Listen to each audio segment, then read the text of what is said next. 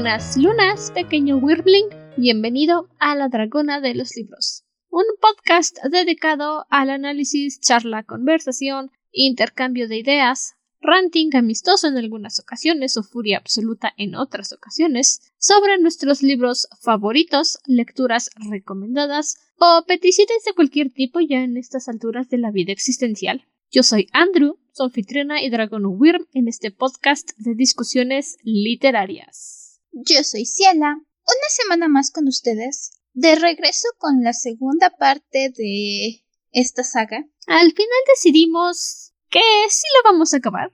Este segundo libro, o sea, no fue la gran aventura, pero fue más emocionante que el primero. Bueno, emocionante en términos de lo disfruté más y no estaba cada rato volteando los ojos al techo y diciendo, ay, no puede ser, ya van ahí otra vez. Sí, en general creo que pues ya se oyeron quejarnos la semana pasada. Creo que hace un mejor trabajo con esta segunda entrega.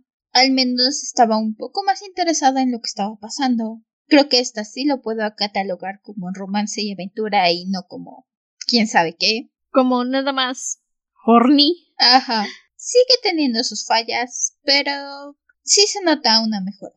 Al menos te atrapa un poquito más que el libro anterior, la verdad.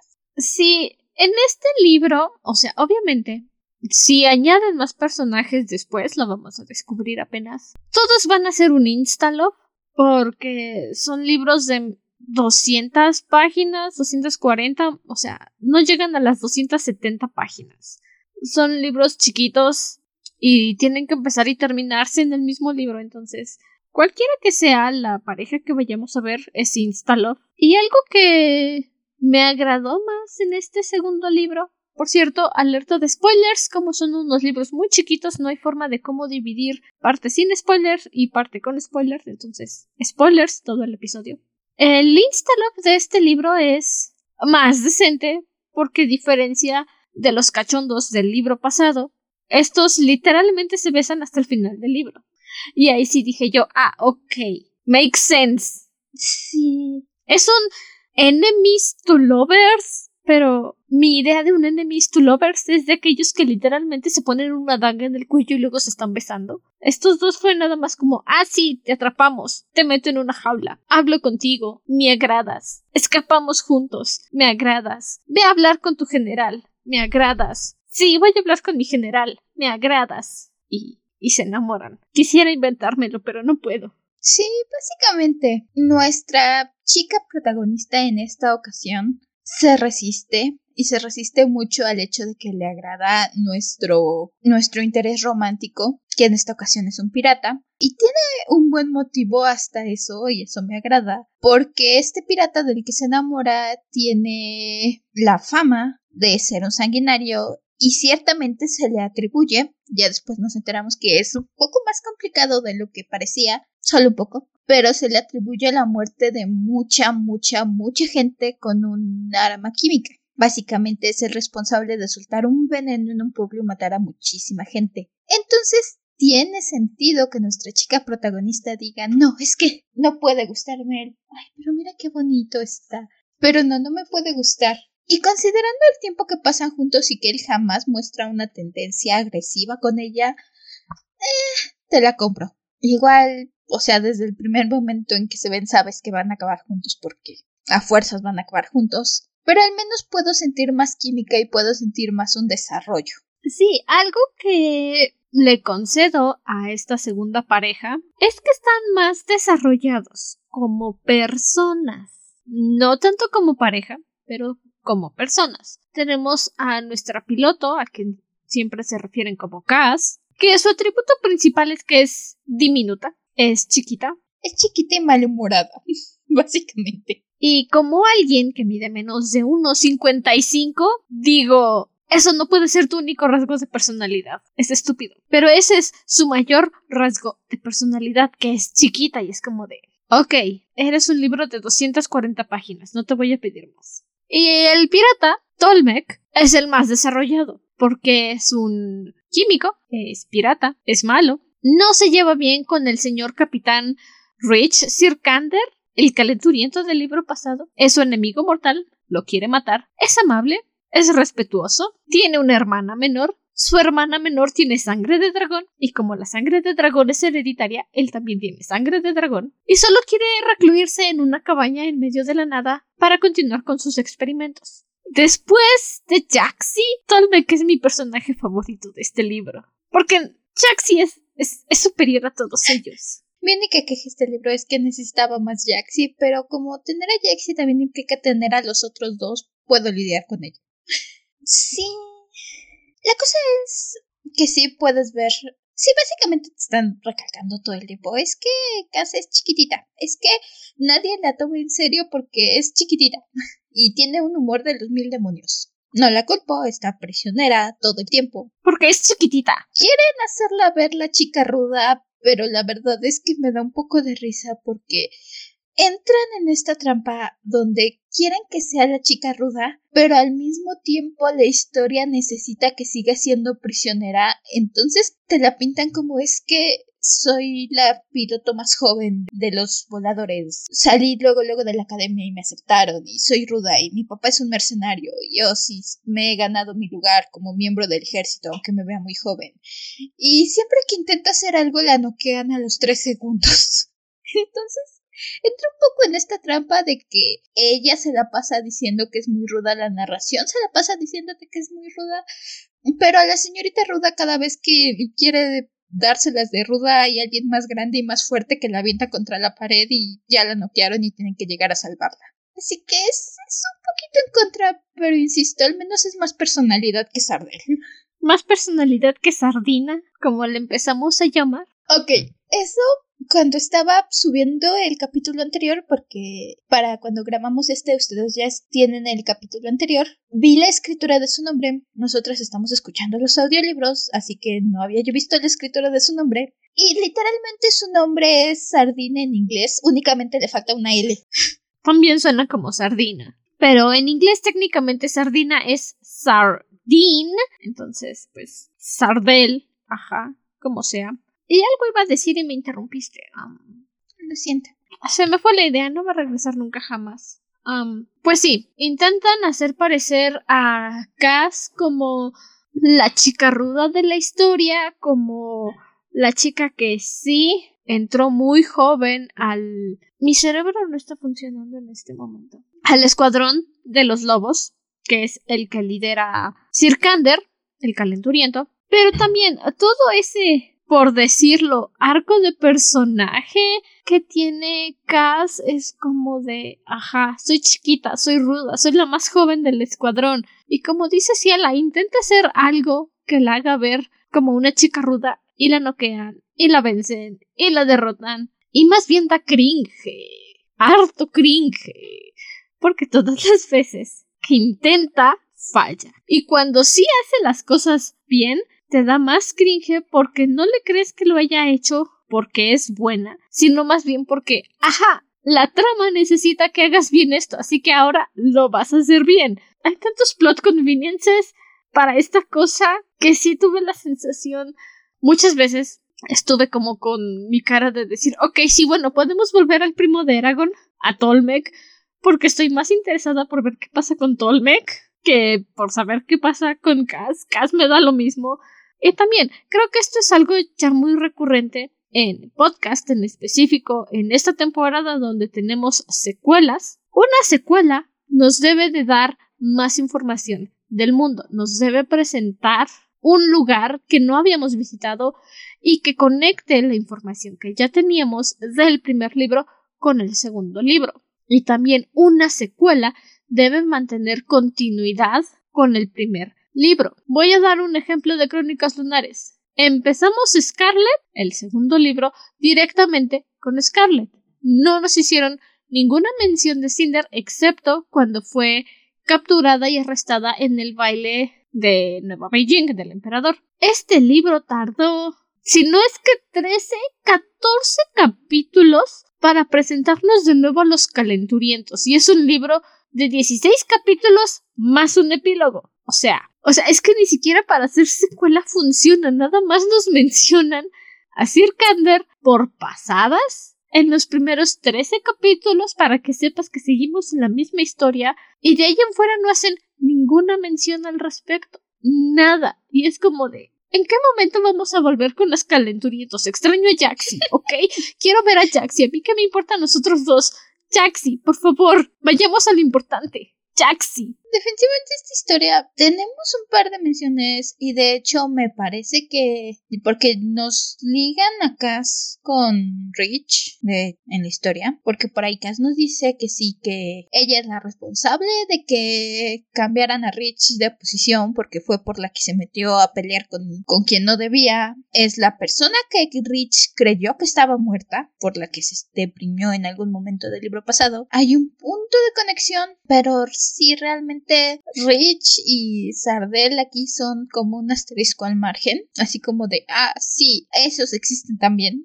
no sé si ese va a ser su formato o si ya se va a agarrar con estos personajes o nos va a seguir presentando nuevas parejas forzadas cada libro. Ya lo veremos cuando pasemos al siguiente. Honestamente, o sea, sí, no se siente mucho la continuación. Tampoco es como que me molestara mucho porque aunque sea lo decía la vez pasada, sentí que nunca llegábamos a ningún lado, que cada vez que algo interesante iba a pasar se retractaba. En esta ocasión tenemos mucha más aventura, tenemos más locaciones, un poco más de conceptos, tenemos un buen tiempo con los piratas, viajando con ellos y conociendo locaciones de piratas y un poco más sobre ellos. Al menos lo encontré más interesante, así que realmente no extrañé tanto a Richie Sardel. Sí, conocer un poco más sobre este grupo pirata, que pues tampoco no los ponen en un bando específico, como de, uy, no, es que no son la COFA, creo que se llaman así, los que bombardearon las minas antes y pues tampoco son ni scarbianos ni, o sea, son piratas, tal cual.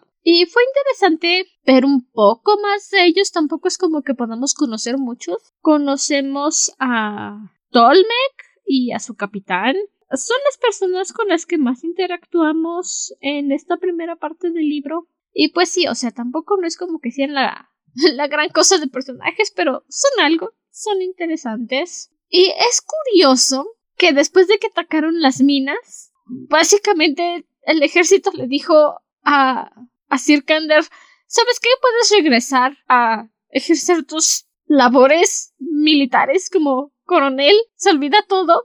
Y dijo, ok, va, supongo porque pues, ajá, no hay repercusiones, no hay... Literalmente no pasa nada, solo regresa a seguir dando órdenes. Y luego en algún punto de la historia, el escuadrón de Sir Kander, el de los lobos locos o los lobos agresivos, como sea que se llamen, pasan cerca del lugar donde Cass está atrapada y Cass les quiere hacer una señal para que se regresen por ella, pero solo una persona la ve y como que no le puede comunicar a Sir Kander y se van y Cass está como de oh no, me van a dejar y me van a dar por muerta. Está muy confuso todo ese asunto. Ah, tengo entendido que cuando atrapan a Cass es más que nada cuando Rich está todavía en la montaña, porque de hecho le llega la noticia de la muerte de Cass cuando está en la montaña. Y no sabemos cuánto tiempo pasa entre el final del libro anterior y este libro. Sabemos que ya pasó cierto tiempo, se empalman un poco los tiempos porque Cass dice que Rich no estaba en la misión y que sabe que él no hubiera aceptado la misión si hubiera estado ahí.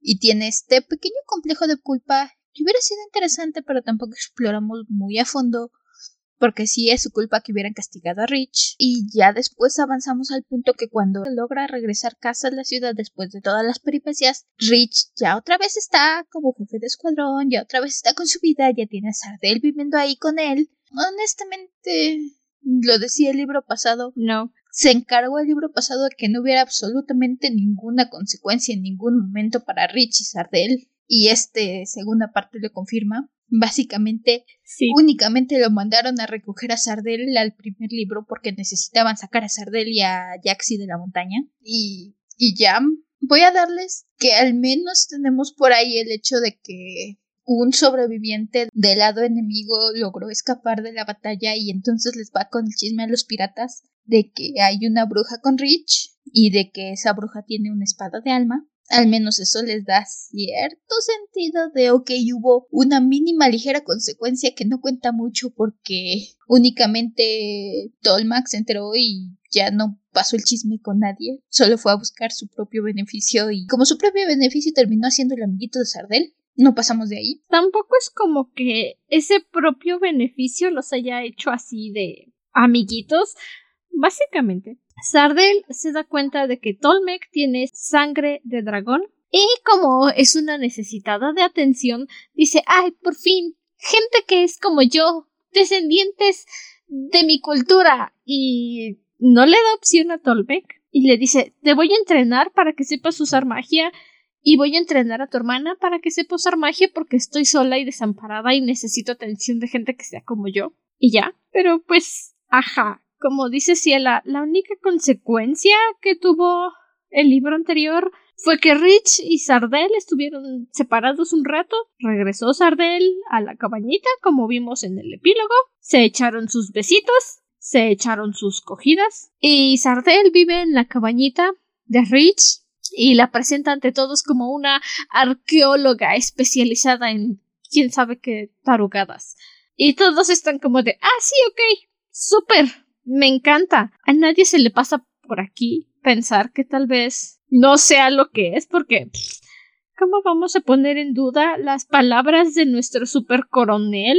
Sí, básicamente de nuevo la historia se echa para atrás ante la mínima posibilidad de consecuencias para Rich y Sardel. Por algún momento, Cass cree que Sardel puede tener embrujado a Rich y entonces cuando se va a reunir con él se va con esta duda de pero seguirá siendo Rich, lo tendrá embrujado, qué tal que lo está manipulando con magia o con algo. Pero realmente nunca ni siquiera entramos en detalle o vamos a ningún lado con eso, solo está ahí por estar ahí y pasamos directo a la batalla, así que ni siquiera tocamos el punto. Más bien, Tolmac toma el punto con Sardel y decide, ah, ok, no pasa nada. Sobre todo porque tiene a Jaxi en la cabeza haciendo comentarios sarcásticos. Que sí, se extrañaba a Jaxi haciendo comentarios sarcásticos sobre todo lo que estaba pasando. Debo decir que mi momento de Jaxi favorito de todo este libro es cuando están desactivando una bomba que hizo Tolmec que iba a soltar su gas tóxico para matarlos a todos y deja a Jaxi clavado en el piso para que le dé luz y Jaxi está como de sí, bueno, por allá está la bomba y de repente Tolmec se aleja y empieza a escuchar que se acerca gente y Jaxi le dice razón número dos por la cual ninguna espada de alma se vincularía contigo, dejarme olvidada. Y es como de ah Jaxi. Tú haces que estos libros valgan la pena. tu sola presencia hace que no me arrepienta de estar escuchando esto, Jaxi. Ah, sí. Y pues sí, al final, Tolmec no puede desactivar la bomba, pero le dice a Jaxi, oye, tú eres una pirómana, puedes derretir esta bomba y Jaxi, seguro, ¿a qué temperatura? No, pues a la temperatura en la que se derrite el hierro. Y Jaxi está como de, ah, pero no va a ser eso que el gas ya sabes, se esparza y nos mate a todos. Y Tolmec le dice, no, no va a pasar nada, te lo prometo, solo hay que incendiar esto. Y Jaxi, ah, no me da mucha confianza eso que dices tú, pero, en fin, yo soy una espada, no me voy a morir. Si alguien se muere, vas a ser tú. Es que... Es que ¿por qué no pudo haber sido Jaxi la protagonista? En serio. la verdad es que sí. Desde el momento el primer momento en que Jaxi hace su reaparición, porque tenemos a Tolmec y Tolmec está intentando averiguar si puede confiar en Sardel, si alguien se va a unir, si puede decirle de su hermana, si debe de robarle la espada. Y Jaxi entra en su cabeza con sus comentarios sarcásticos a decirle, este, no, no pienso dejarme robar. No, nadie se va a querer unir a tu hermana, lo siento mucho. Y el Tolmec se queda con, este, ya en lo que sí, por fin pasó. Estoy escuchando voces. Y todavía Tolmec se indigna porque le dice Jaxi, ninguna espada va a querer unirse a tu hermana la loca. Y Tolmec, mi hermana no está loca. Y Jaxi, sí, tu hermana está loca. Nadie quiere unirse a un loco. Y pues al final, para que Tolmec deje de estar preguntándose si la sardina es aliada o es enemiga o si le va a ayudar o no le va a ayudar, agarra a Jaxi y se mete a mitad de la conversación con Tolmec y Sardina y le dice ella no está controlando a Sirkander, se está acostando con él. Y Tolmec así como de no quería saber eso. Y la sardina de no tenías por qué haber dicho eso. Es que Jaxi hace que esto valga la pena. Sí, los comentarios sarcásticos de Jaxi son los que te hacen el libro. Sí son. Igual Jaxi diciéndole, porque Tolmek insiste en, es mi hermana la que tiene sangre de dragón, no yo. Y Jaxi se le queda así como de, ¿es tu hermana? ¿Son genético? ¿Vienen ambos del mismo antecesor? Entonces, si tu hermana tiene sangre, eso significa que tú... Ah, pues sí, ¿verdad? ¿Que creíste que se te daba también la química nada más porque sí? Literal, es como de Tulmek. Solo mi hermana tiene sangre de dragón. Jaxi, ¿y tú qué eres adoptado? ¿No eres hijo de tu mamá o, o qué pasó ahí, amiguito? y ya es cuando Tolmec dice, ah, no, pues, pues sí, ¿verdad? O sea, si somos hermanos y venimos del mismo papá y la misma mamá, pues, pues sí, tenemos que, ah, ah, pero yo no sé hacer magia y yo no estoy loco. Y es como de, todavía no, pero pronto. sí es. Como dices, Jax es la mejor parte de estos libros. Es un descanso de Richie de Sardel, pero se extraña a Jax. Estaba viendo por la reseña del tercer libro que lo más seguro es que vuelva a enfocarse solo en Richie y, Sardel y es como de, ah, bueno, tendremos Jaxi, para eliminar la situación. Y es que, pues... Con suerte. Tampoco no pasa mucho en este libro. No es la gran cosa. Es un poco más entretenido en el sentido, insisto. Empezamos en las líneas enemigas, al menos entiendes un poco más de qué va este conflicto entre Iskander y el imperio, porque aparentemente Iskander declaró su independencia hace como 100 años y el imperio no lo supera y los quiere reconquistar y los considera unos rebeldes porque hace como 100 años que dijeron tú no me gobiernas. Un poco débil, pero eh, tiene sentido. ¿Sabes a qué suena eso? A los ingleses en Hamilton. You'll be back. You'll remember you belong to me. Soon you'll see. La criatura no sabe ni qué está pasando, pero me escuchó cortando a Hamilton y ya vino.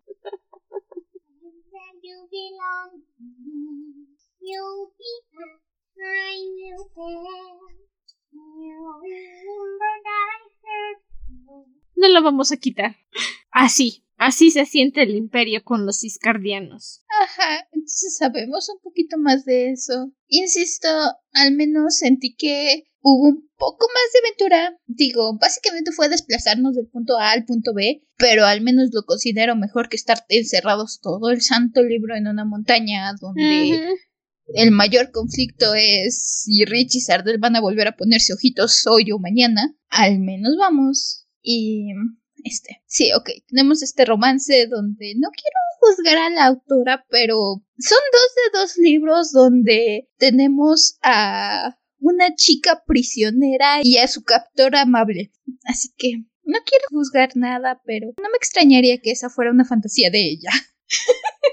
Yo sí juzgo, porque si escribes romance, tienes que variar tu romance, especialmente si lo vas a manejar como plot point principal en tu serie. Nunca hemos hablado de Elena Valentí en el podcast, a lo mejor en algún momento hablamos de ella, muy de encimitas porque Elena Valenti es, o sea, si Rich y Sartel son hornies, los personajes de Elena Valenti son más allá de hornies. Pero el primer libro de su saga más popular, Saga Vanir, es justamente esa trama. Una prisionera y el captor que es amable. El segundo libro, en lugar de ser prisionera y captor, es destinada a algo que no tenía idea que existía, y el fulano frustrado de que la persona de la que se enamoró es la persona que no puede tener. El tercer libro es dos destinados, uno completamente estúpido que no sabe lo que está pasando enfrente de él, y la otra que sabe lo que está pasando y se está esforzando por hacer que el estúpido se dé cuenta de lo que está pasando. Cada una de las relaciones de pareja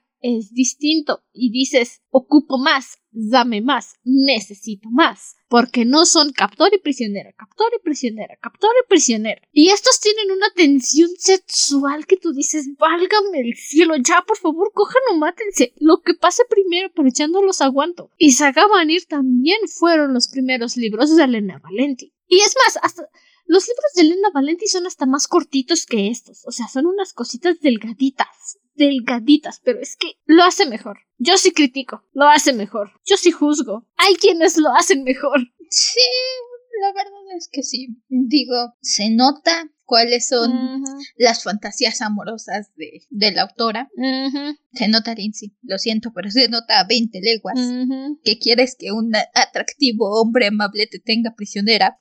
Y, ay, es que es rudo y malo, pero me trata tan bien. Y soy su prisionera. Es más, aquí es donde entra la conversación. No puedes ser un fuckboy y un softboy al mismo tiempo. O eres fuckboy o eres softboy. Las dos no se pueden, no congenian. A mí me vendieron a Tolmec como un asesino fuckboy. Y de repente resulta que solo es un nerd softboy. Pierdo completamente el interés en él completamente se el interés. Y es como de no quiero escuchar sobre este hombre de buenos sentimientos, quiero escuchar sobre el asesino de buenos sentimientos. Eso sí me interesa. Pero, en fin, cada quien tiene sus fantasías. Eh, sus gustos. Siendo justos, la imagen de asesino de Tolmec te dura medio capítulo. El primer medio capítulo que tenemos con Cass, únicamente desde su perspectiva donde la están torturando en la celda donde la atraparon y donde al guardia se le ocurre vamos a meter a este pirata a Tolmec porque su escuadrón tiene muchos problemas con los piratas y seguramente si metemos a un pirata la va a golpear, la va a violar, la va a matar o algo le va a pasar. Literalmente, esa es su motivación por meterlos a los dos juntos en una celda. Porque dicen, este, pues es que nosotros no podemos aprovecharnos de la prisionera, solo podemos llegar hasta cierto punto de la tortura. Pero si metemos a un pirata, no hay leyes que dicen. Mira, hasta esos son más decentes que los mineros. Sí. Cuando tu lado enemigo tiene más decencia que el lado que se supone que tienes que apoyar. Eso sí está raro. Ah, sí te duran esos 10 segundos y luego pasamos al punto de vista de Tolmec y Tolmec nada más está como ¿y esta qué onda? Bueno, ya que, ya que me la voy a traer porque sabe apuntar bien. porque tiene buen tino. Esa es básicamente la virtud de Cass. Tiene buen tino. Es Mérida. Pero con pistolas y roquitas. Pero roquitas a medias porque es que es chiquita. Es tan pequeña. Sí, ya entendimos. Mides menos de unos sesenta. Yo también. ¿Y qué crees? No hago eso toda mi personalidad. ¿Sabes qué hago toda mi personalidad? Mi obsesión por los dragones. Eso es toda mi personalidad. Literalmente, desde hace 25 años, mi personalidad es que me gustan los dragones. No mi tamaño. Tú ni siquiera eso, Cas. Pudiste haber hecho toda tu personalidad que eres francotiradora, que tienes excelente puntería y te lo hubiera respetado. Porque a lo mejor digo, es que es neurodivergente, ¿sabes? Por eso apunta tan bien, por eso se concentra tan bien en los objetivos, pero no, toda tu personalidad es que eres chiquita. Intentan también, se los reconozco, darle un poco de drama de fondo a Cass con la cuestión de que su papá era que puntos sabemos más de la historia de fondo de Tolmec y Cass que de lo que sabemos de Rich Sardell. Sí. Eh, Rich y Sardell básicamente son, ah, este, pues tuvieron vidas muy felices hasta que acabaron aquí y se encontraron. Y probablemente sigan teniendo vidas muy felices. En otro lado. Ajá, al menos ya sabemos todo el drama de Tolmec con su hermana. Con Cass le intenta dar una historia de fondo y es una historia de fondo interesante si tuviéramos tiempo de explorarla y no enfocarnos en nuestros romances forzados y, y tener que pasar del punto A al punto B. Porque nos dicen que Cass es hija de un francotirador, básicamente de un asesino mercenario, que tira tan bien porque su papá le enseñó. Sí que es un mercenario, que su papá le enseñó a tener muy buen tiro, que estaba esperando que Cass tomara como el negocio familiar, que la mamá de Cass murió porque un enemigo de su papá cobró venganza, que su papá no se opuso cuando escuchó que se unió al ejército porque pensó que le convendría para la rama de la empresa familiar un poco de entrenamiento militar.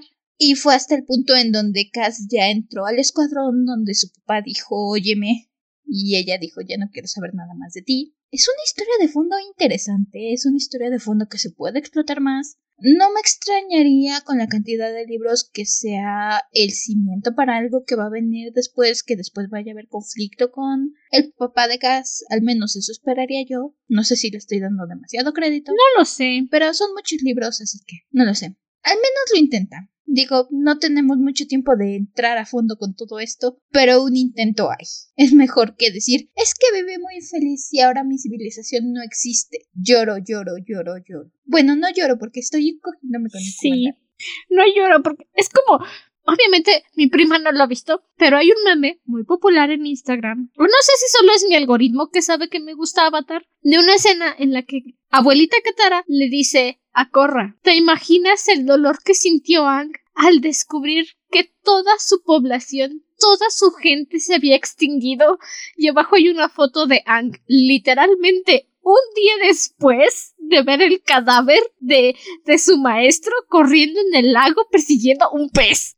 Así la sardina. Estoy triste un día. Uy, pero mira qué guapo coronel. hay que ser justos. Tenemos varios capítulos explorando el trauma de Ang. Solo que Ang tiene esa tendencia de decir no miro, no miro, no miro, no miro, no miro, no miro, no miro. ¿Problemas? ¿Qué problemas? Ahí hay un pez. Sí. Hoy vamos a montar a este pez gigante. ¿Qué quieres decir con que tengo problemas, Katara? No tengo problemas emocionales, tengo un pez gigante. Así que Ang aplica la negación. Sardel se la pasa lloriqueando, excepto cuando está sí. haciendo ojitos a Rich. Pasa de una cosa a otra en tres segundos. Ni siquiera puedo decir, es que está intentando olvidarlo. No, simplemente ya, uf, se le olvidó. Exacto. excepto cuando la trama necesita que llore. Pero, en fin, Sardel tiene esa cosa de ir, venir, se me acuerda, se me olvida.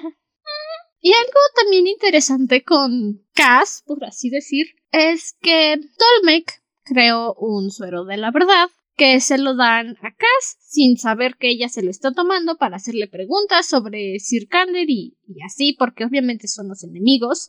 Puntos al capitán traidor por eso porque no tiene remordimientos y dice soy malo y me agrada, me voy a quedar malo. Porque también traicionó a... Perdonen, tengo moquitos. A Tolmec y digo, va, me agradan tus principios de malvado, los aprecio. Y en algún momento Cass dice que tiene idolatrado a Sir Kander porque le ayudó, porque hizo que se metiera en la academia, porque le eligió para su escuadrón, porque la cuida, y Tolmec se hace solito la historia en su cabeza de, ah, no puede ser. Está enamorada de Sir Kander, no tengo oportunidad. Nunca va a elegir a un pirata por encima de Sir Kander. Y yo sí de, yo sí lo haría. del señorito calenturiento del momento al señorito pirata, por favor, haz mi casa, tengo buenos sentimientos. Sí, tiene este. Siendo justos, Cass habla como adolescente enamorada en algún momento, pero también está drogada, que se le puede pedir. también, este capitán enemigo, que, ok, no me acuerdo de su nombre, la verdad. Menos yo, es el capitán. Es el capitán del barco pirata de Tolmec. Es quien le puso el apodo de... Bueno, el nombre suena mejor en inglés, es Deathmaker. En español sería algo así como el hacedor de la muerte, pero no suena tan bien. Creador de muerte. Eso puede ser, el creador de muerte. Y, insisto, siento que es un avance contra el libro anterior donde lo más parecido a un antagonista fue el general que nos encontramos como cuatro capítulos antes de terminar el libro y que era tu general viejito gruñón cualquier general viejito gruñón que se te ocurra, el último general viejito gruñón que viste en una película y que quería matar a todos, insértalo ahí. Es el mismo personaje. Al menos aquí tiene un poco, incluso tiene un poco de historia de fondo con Tolmec, con por qué odian a Rich, porque tanto Tolmec como su capitán fueron expulsados del ejército del imperio después de que Rich les ganó en una batalla. El capitán desde el primer momento sabía que Tolmec no quería matar a la gente con su gas venenoso que hizo, que únicamente quería usarlo como intimidación, y dijo, no, aquí hay reputación, y entonces fue y liberó el gas. Trae a Tolmec por todos lados como símbolo de estatus. Es un villano con personalidad, al menos, es un villano con motivos. Entonces, creo que también eso Miren, es alguien que podemos admirar en este libro, por tener personalidad propia. Junto con el señor capitán villano, es el único con personalidad, además de Tolmec. Sí, y la verdad es que las personalidades están escasas en estos libros, así que puntos por tenerla. Puntos por crear personalidades distintas y únicas, aunque solo tengas tres. Y para los que se pregunten cuáles tres, Jaxi, Tolmec y el capitán son las únicas personalidades reales que tenemos en este libro. Básicamente. Cass tiene un intento de personalidad. No se ha desarrollado, no existe aún, pero hay un intento. Por ahí como que medio se esfuerzan, pero no, eh, no. No lo sé, algo más que querramos hablar de esta cosa. No pasa nada. En el otro libro teníamos el problema de que nunca salen de la cueva. En este sí salen de la cueva. Bueno, de su prisión, pero tienen tan pocas páginas que su descripción, su world building deja mucho que desear y es como decir, ok, bueno, cuéntame algo nuevo. No hay mucho que decir realmente. Sí tienen más aventuras, porque tenemos todo un escape de prisión. Es entretenido el escape de prisión. No hay mucho que comentar sobre ello. Es. Sí, es un escape de prisión. Van, van por pasadizos secretos, hacen explotar cosas, no quedan un par de gentes, salen de la prisión y los agarran los piratas. Tolmec, por supuesto, es parte de la tripulación, así que le va bien. A la atrapan. Cas pasa a ser prisionera de los piratas y básicamente la tenemos a ella y a Tolmec coqueteándose, pero al mismo tiempo no, no te puedo coquetear. Avanzamos. Me gusta que conocemos la ciudad de los piratas y el hecho de que no atrapan a los piratas porque nadie sabe dónde está su ciudad porque está como en un banco de neblina al que nadie sabe llegar. Ese es un detalle interesante. Pasamos un poquito de tiempo en la ciudad de los piratas, sabemos que hay más capitanes, que hay hombres y mujeres, lo cual creo que es notable considerando que pasamos al imperio y el imperio son una bola de misóginos que clásico es que como tienen una mujer en sus filas, la la la la la. No sabemos mucho del imperio de Iskander, sabemos que aceptan mujeres, pero no sabemos mucho más, más que Rich es un héroe de guerra. Al menos tenemos un vistazo a cómo funcionan las cosas con los piratas, que hay varios capitanes, que los capitanes tienen cierta tregua, se llevan bien, que tenemos gente de ambos lados, tenemos gente de Iskander y del imperio, poco más de información, pero de nuevo no hay mucho en lo que podamos indagar. Es entretenido. Creo que así lo puedo resumir. Al menos es más entretenido. Pasamos a todo este suspenso de que van a invadir la ciudad y entonces Gas necesita escapar para avisarles que van a invadir la ciudad, van a liberar el gas venenoso, tenemos una carrera contra el tiempo. Es interesante, es entretenido, pero tampoco es algo que podamos desarrollar muchísimo.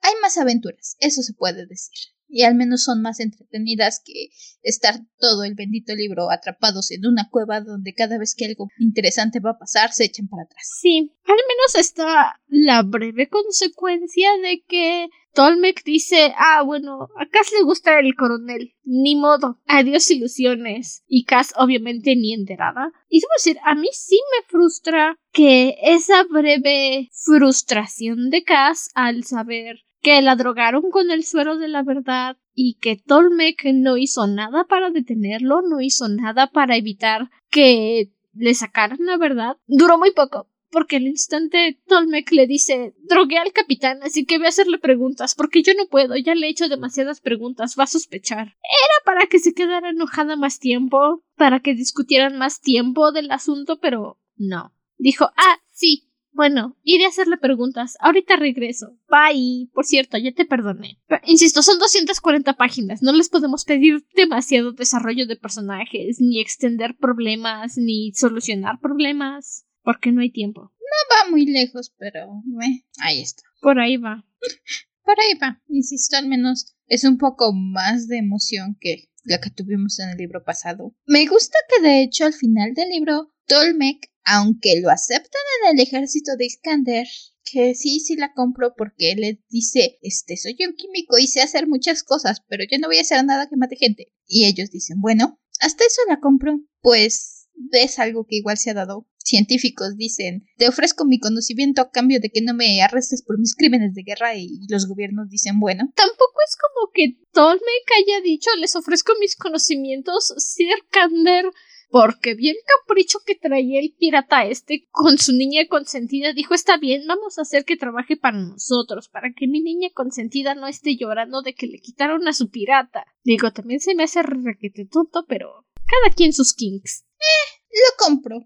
Y al menos Tolmec tiene cierto sentido de consecuencia de que es del lado enemigo. Digo, sí es. Pueden dar con cierta libertad, pero se ve que lo están vigilando. Lo dejan salir de la ciudad e ir a la casa de campo de Rich, porque justamente va Rich y va Cass. Así que básicamente trae guaruras. No son los mejores guaruras, pero al menos hay un indicio de que le tienen puesto el ojo. Es como decía, está con gente que confiamos. Que por cierto, lo siento, tenemos este final bastante donde llegamos las dos parejitas y Jaxi a la casa de campo de, de Rich. Y yo digo, pobrecita Jaxi, con la capacidad de leer mente y con puro... Puro calenturiento. Siendo el mal quinteto. Espero que de cuando en cuando entre la cabeza de Tolmec y de Sardel nada más para arruinarles el momento. Pues, de hecho, menciona en alguna ocasión, le pregunta a Tolmec que si también se mete en la cabeza de Sardel como lo hace en la suya, y Jaxi dice, pues obvio que sí, o sea, estamos conectadas de por vida, no hay secretos entre Sardel y yo, y sé que hay un momento en el que le dice, hay muchas ocasiones en las que la corto a ella y a Sir Kander por pura diversión, porque como se frustran, y yo digo, Jaxi, tú vales oro. Tú, por favor, sé mi espada de alma. Te necesito a ti y a tu sabiduría.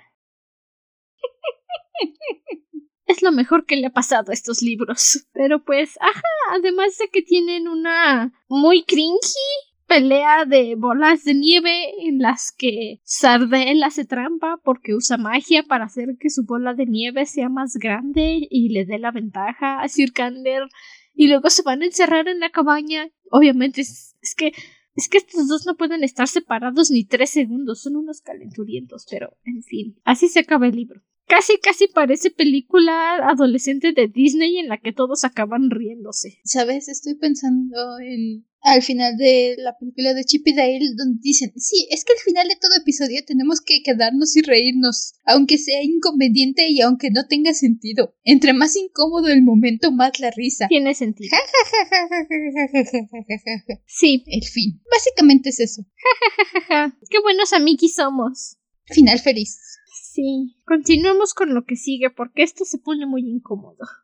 Literal. Insisto, puntos porque no tuvimos ninguna escena forzada con casi todo el de sexo. Tuvimos un beso. Tuvimos dos. Dos besos. Y yo creo que con eso Cass terminó embarazada.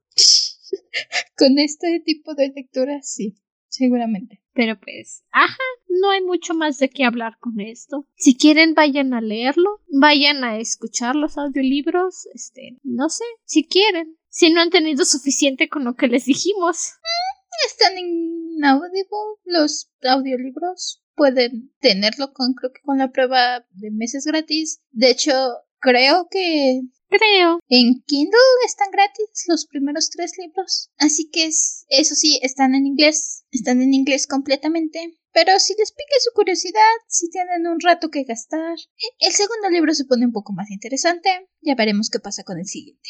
A ver qué sucede, no espero nada bueno, pero... En fin, hasta entonces, permanece cómodo y seguro dentro de tu cueva. Nosotros nos volveremos a reunir en el siguiente episodio. Hasta la próxima luna.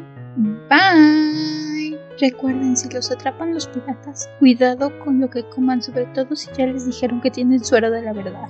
No se enamoren de su captor, eso se llama síndrome de Estocolmo y no está kawaii. bye. Bye bye. El nuevo diseño del logo del podcast es una ilustración de Satki Hirokun en Instagram y los extractos leídos el día de hoy son del libro Dragon Blood Omnibus Deathmaker de Lindsay Broker.